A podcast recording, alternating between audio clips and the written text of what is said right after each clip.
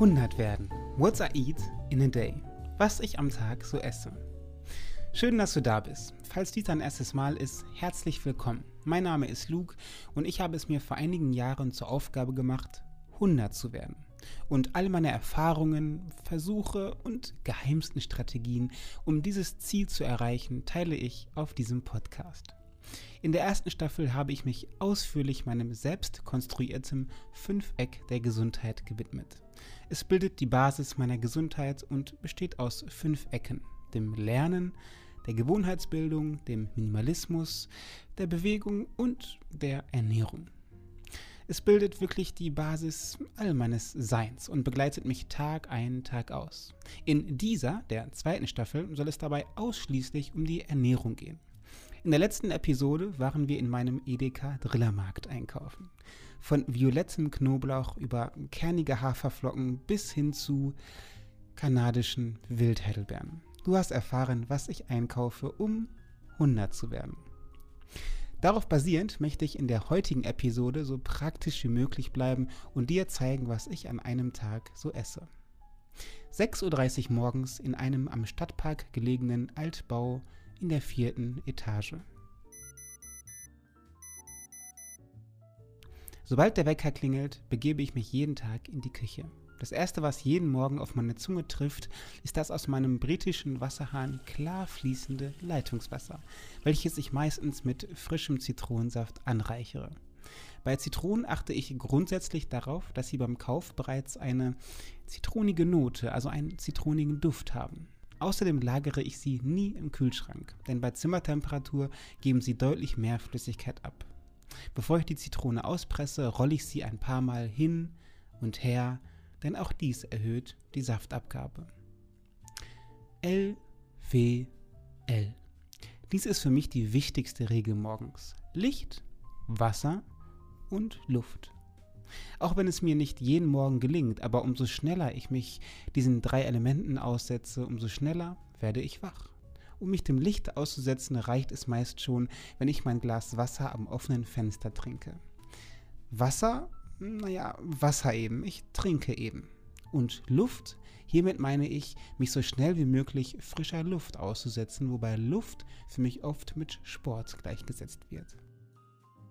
Demnach ist ein perfekter Morgen für mich der, wenn ich mich aus dem Bett an meiner tief schlafenden Vicky vorbeischleiche, meine Sportsachen anziehe, ein großes Glas Wasser mit Zitronensaft bereitsteht und ich innerhalb der nächsten 10 Minuten unten auf der Straße Seil springe.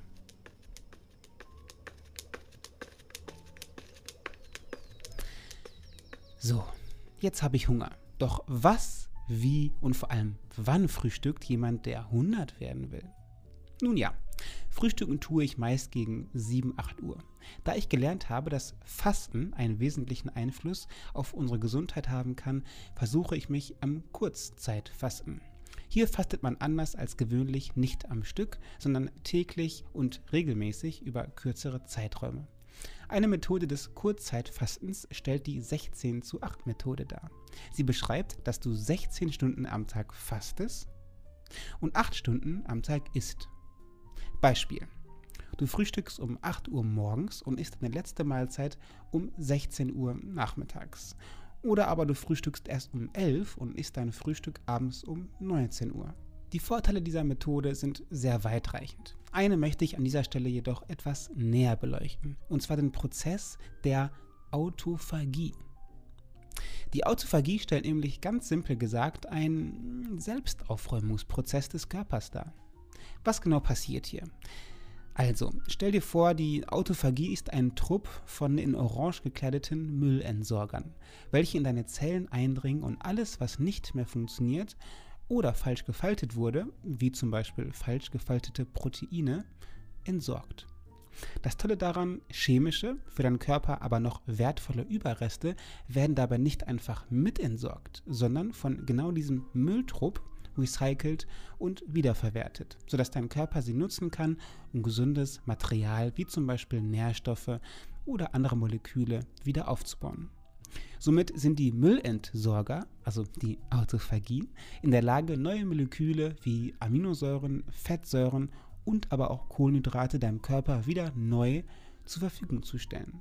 Vereinfacht gesagt, ohne dass du etwas tust, reinigt sich dein Körper selbst. Dies trägt selbstverständlich auch positiv dem Alterungsprozess bei, weshalb Fasten zu einer der Anti-Aging-Methoden überhaupt gilt. Doch wieso? Auch hier ist die Antwort relativ simpel. Wenn wir fasten, gerät der Körper nach einiger Zeit in einen, man kann sagen, Notzustand. Aufgrund dessen, dass während des Fastens dein Insulinspiegel niedrig bleibt, hat dein Körper Angst, keine Energie, also keine Nahrung mehr zu bekommen. Vielleicht zur kurzen Erklärung. Wenn du deinem Körper Nahrung zuführst, steigt der Insulinspiegel. Er steigt deshalb, um die Nährstoffe aus der Nahrung, zum Beispiel Zucker, ins Blut zu übertragen. Dies ist also ein völlig natürlicher Vorgang, der für uns Menschen überlebensnotwendig ist. Aber zurück zum Hungern. Also, sobald dein Körper merkt, Mist, ich habe schon länger keine Nahrung mehr bekommen, greift er auf seine Reserven zurück. Dies bedeutet konkret, dass er sich hauptsächlich von der Glucose, vereinfacht gesagt dem Zucker in Muskeln und in der Leber, sowie den Fettzellen ernährt. Und was ist danach eine Reihe? Richtig, schadhafte Zellstrukturen, die der Körper in nützliche Strukturen umwandelt und siehe da, die Autophagie beginnt.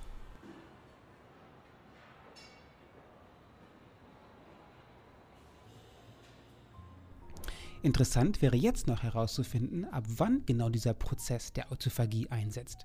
Wie lange müssen wir dafür fasten?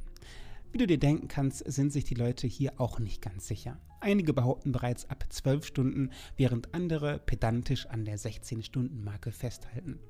Deswegen sage ich dir jetzt wie ich, als jemand, der das Frühstück so sehr liebt und schon des Öfteren in der Nacht von Haferflocken, die auf die Minute genau für 16 Minuten in einer Oatly Deluxe Hafermilch eingeweicht wurden und mit einem Ensemble aus knallgelben Bananen, knackig süßen Heidelbeeren und 92%iger Schokolade mit Edelkakao aus Ecuador dekoriert wurden, träumt und das Ganze handhabt. Ich versuche meistens relativ früh zu essen. 16 Uhr schaffe ich dabei sehr selten. Meistens esse ich mit Vicky jedoch relativ früh, oftmals gegen 5, spätestens 6. Aber natürlich haben auch wir diese Tage, an denen wir mit einer Tüte Chips, Vicky orientalisch, ich Quinoa Knoblauch, abends um 22.30 Uhr im Bett liegen und in Folge Take Me Out gucken. Mit diesem relativ frühen, normalerweise Abendessen und einem Frühstück gegen 7 bis 8 Uhr komme ich zwar selten auf volle 16 Stunden, aber ich komme immerhin sehr nah dran. Mir geht es nicht darum, jeden Tag perfekt 16 Stunden zu fasten. Mein Ziel ist es, so nah wie möglich heranzukommen, mindestens jedoch die 12-Stunden-Marke zu durchbrechen. Vielleicht nimmst du dir mal etwas Zeit und überlegst, wann isst du eigentlich so zu Abend und zu Mittag und zum Frühstück. Und besteht eventuell die Möglichkeit, die Zeiten so zu stretchen, dass du der Autophagie eine erhöhte Chance gibst, in deinem Körper mal so richtig aufzuräumen. Aber jetzt genug Theorie. Was gibt's denn jetzt zum Frühstück, Digga? Also, erstmal gibt es eine Keramikbowl aus Kyoto und ein aus Hand gefertigtes Frühstücksbrett aus Sizilien. Darauf folgen sieben einprogrammierte Handgriffe zu meinem schwebenden Naturholzregal. Haferflocken, Cornflakes, Datteln, dunkle Schokolade, Kokoschips, Nüsse und Dattelsirup. Haferflocken esse ich täglich. Sie sind mein Staple Food, also eines der Lebensmittel, auf dem meine Ernährung aufbaut. Ja, Haferflocken enthalten viel Proteine und Mineralstoffe. Was ich allerdings viel spannender finde, ist eine bestimmte Gruppe der Ballaststoffe, und zwar Beta-Glucane. Beta-Glucane haben nicht nur gezeigt, unseren Cholesterinspiegel senken zu können, sondern führen auch dazu, dich über einen längeren Zeitraum hinweg satt zu halten. Sie erhöhen schlicht und ergreifend deine Sättigung.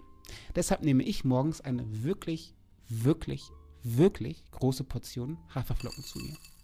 Diese reichere ich meist mit etwas zuckerfreien Cornflakes an. Diese sind keinesfalls 100 werden tauglich, dafür aber, ey, schmeckt geil, Digga, tauglich. Ich nehme auch nur etwa ein Esslöffel. Das macht gesundheitlich zwar nicht viel, geschmacklich jedoch schon eine Menge aus. Hinzu rasple ich 7 bis 9 Gramm dunkle Schokolade. Ich bewege mich meist zwischen 85 und 92 Prozent. Alles darunter schmeckt mir mittlerweile ja, viel zu süß. Empfehlen kann ich dir vor allem wegen des Preises die 85%ige von Rewe Bio. Die besten und vollmundigsten jedoch gibt es im Bioladen von der Marke Vivani oder Gepa. Hier kannst du dir auch sicher sein, dass die Bauern für ihre tolle Arbeit in Südamerika fair entlohnt wurden. Im Punkto Nüssen greife ich meist zu Walnüssen und Mandeln. Toll schmecken auch Pekannüsse, allerdings haben die auf dein Portemonnaie den Zwiebeleffekt. Kaufst du davon auch nur drei Packungen, beginnt deine Geldbörse an zu weinen. Toll schmeckt es übrigens auch, wenn du deine Nüsse, zum Beispiel Mandeln, röstest. Ich schalte dabei die Pfanne auf mittlere Stufe und gebe kein Fett hinzu. Sobald die Pfanne warm ist, gibst du die Nüsse herein und lässt sie rösten. Nach ein paar Minuten werden die Nüsse leicht bräunlich und deine Küche duftet nach einem Weihnachtsmarktstand.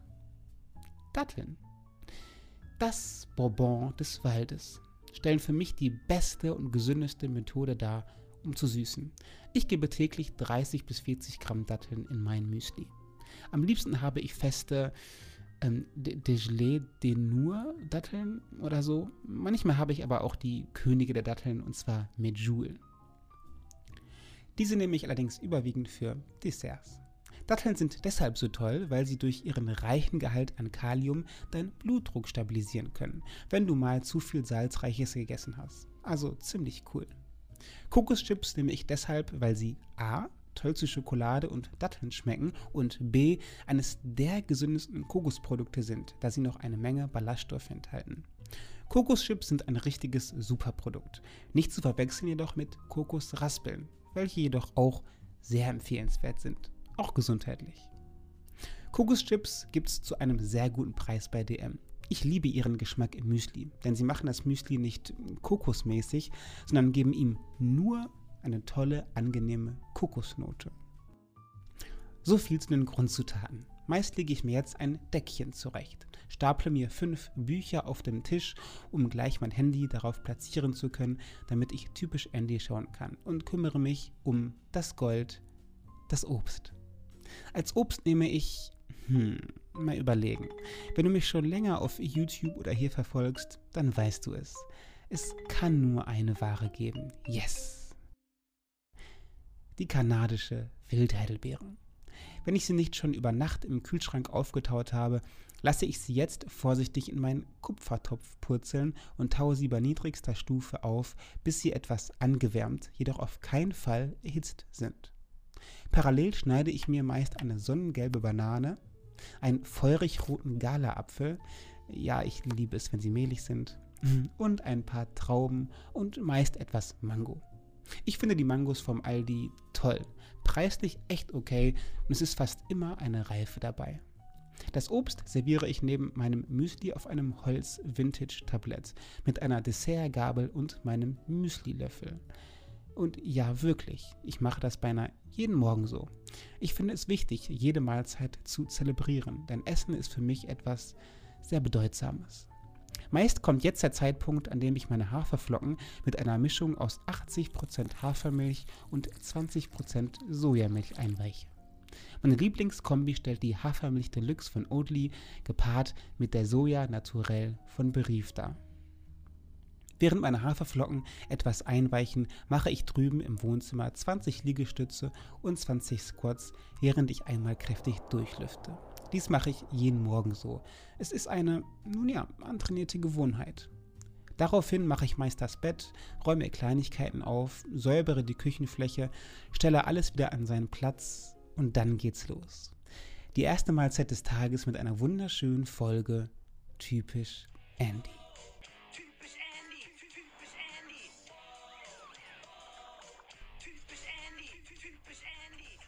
So, wie geht's weiter?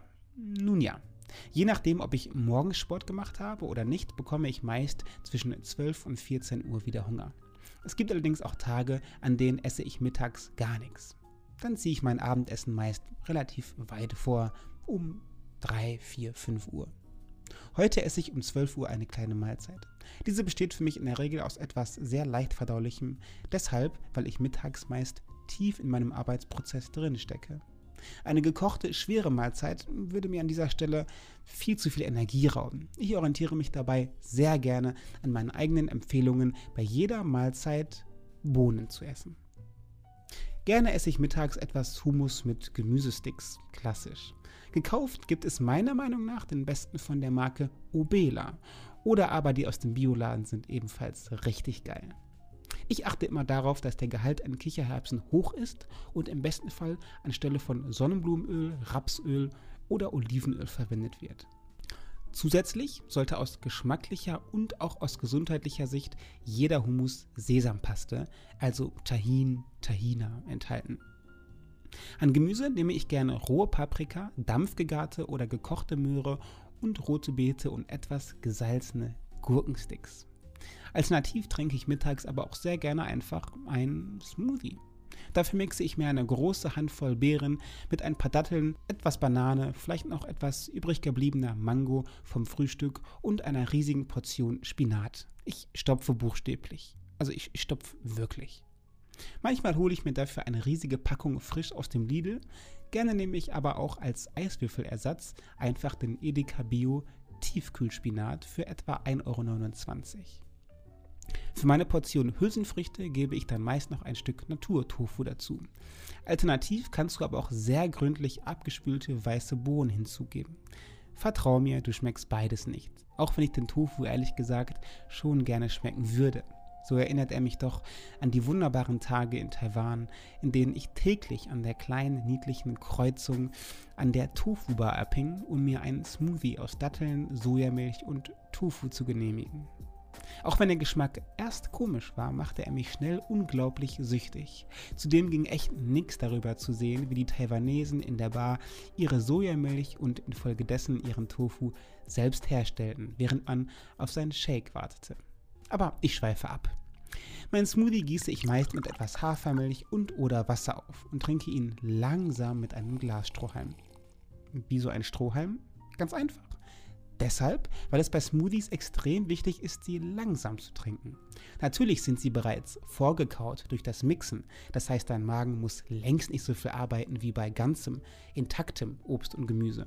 Trotzdem sollten wir unsere Mägen nicht zu schnell mit riesigen Mengen an Obst und Gemüse überfordern, indem wir den Smoothie einfach runterkippen. Lieber lasse ich mir 10 bis 15 Minuten Zeit und mache auch mal zwischen den Schlücken eine Pause.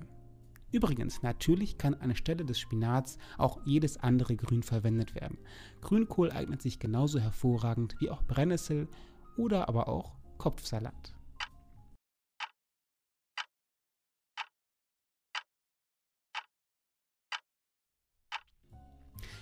Nun sind wieder ein paar Stunden vergangen. Es ist 16 Uhr und mein Magen beginnt an zu knurren.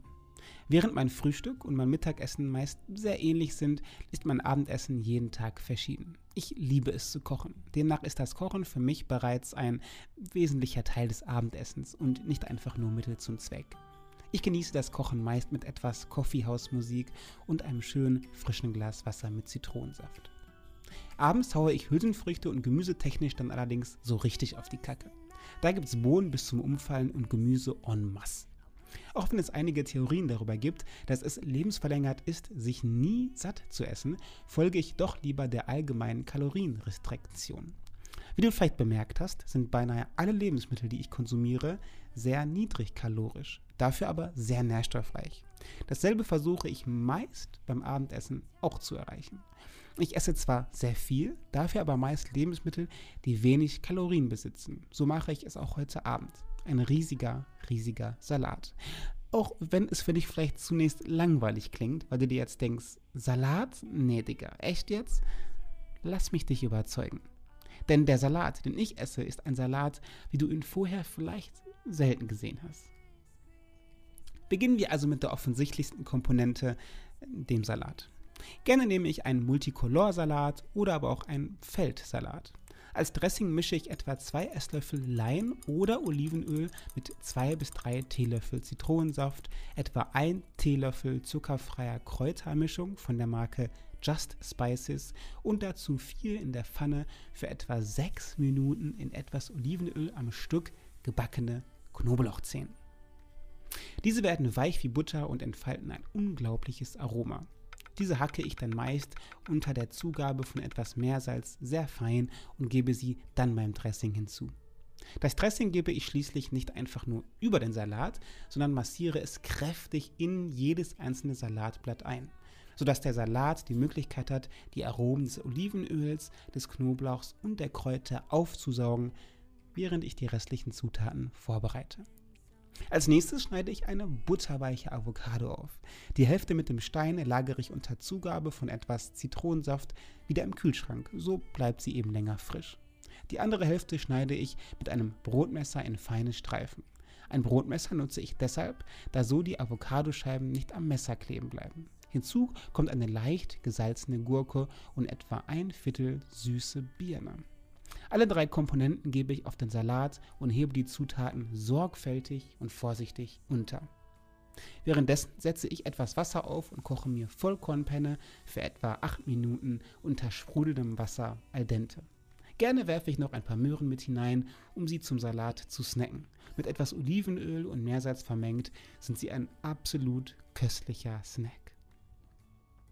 In meiner Keramikpfanne erhitze ich parallel etwa ein Esslöffel Bratolivenöl. Ganz neu habe ich das Bratolivenöl von der Marke Gaia, G-A-E-A, e entdeckt. Ich würde ein Olivenöl immer einem Sonnenblumenöl bevorzugen, da ein Sonnenblumenöl leider ein sehr schlechtes Fettsäureverhältnis von Omega-3 zu Omega-6 hat. Trotzdem habe ich es mir abgewöhnt, meine Pfanne zu hoch zu erhitzen. Ich gehe meist nicht höher als 60 bis 70 Prozent des Maximums, brate also eher schonend. Heute grille ich mir ein paar Brokkoliröschen, eine Handvoll Kichererbsen sowie etwas Naturtofu. Die Kichererbsen habe ich vorher in einer sehr einfachen, aber köstlichen Marinade aus Paprikapulver, Currypulver, Kreuzkümmel und Ahornsirup eingelegt. Noch etwas Meersalz hinzugefügt und für zwei bis drei Minuten gebraten, werden aus langweiligen Bohnen ein köstlicher orientalischer Snack. Den Brokkoli schwenke ich, wenn möglich, nur sehr selten hin und her. Meist wende ich ihn nur zwei bis drei Mal, sobald er leicht gebräunte Stellen bekommt und er ein köstliches Grillaroma entfaltet, nehme ich ihn vom Herd. Den Tofu lasse ich letztendlich am längsten in der Pfanne. Ich liebe es, wenn er außen kross ist und in der Mitte zart und weich bleibt. Kurz vor Schluss drehe ich dann die Pfanne runter, so auf 1, 2 und lösche den Tofu mit Sojasauce und Ahornsirup oder Honig ab. Verhältnis Sojasauce, Ahornsirup 1 zu 1. So wird der glasierte Tofu extrem aromatisch und köstlich. Eine leichte süße Note verbindet sich mit dem würzigen Flair der Sojasauce. Einfach perfekt. Und so gebe ich die Tofu-Sticks, die Vollkornpenne und die butterweichen Möhren zu meinem Salat hinzu. Meist brösel ich noch etwas Röstzwiebeln und gehackte Walnüsse dazu und voilà. Ein köstlicher und nährstoffreicher Snack als Abschluss des Abends. Grünes Blattgemüse, nährstoffreiche Hülsenfrüchte, gute Fette, um die Vitamine E, D, K und A aufzunehmen und eine Portion Lauchgewächse durch den Knoblauch sowie Kreuzblütler durch den Brokkoli. Und als Dessert? Nun ja, abschließend tue ich den Tag mit einem kleinen Stück dunkler, hochwertiger Schokolade.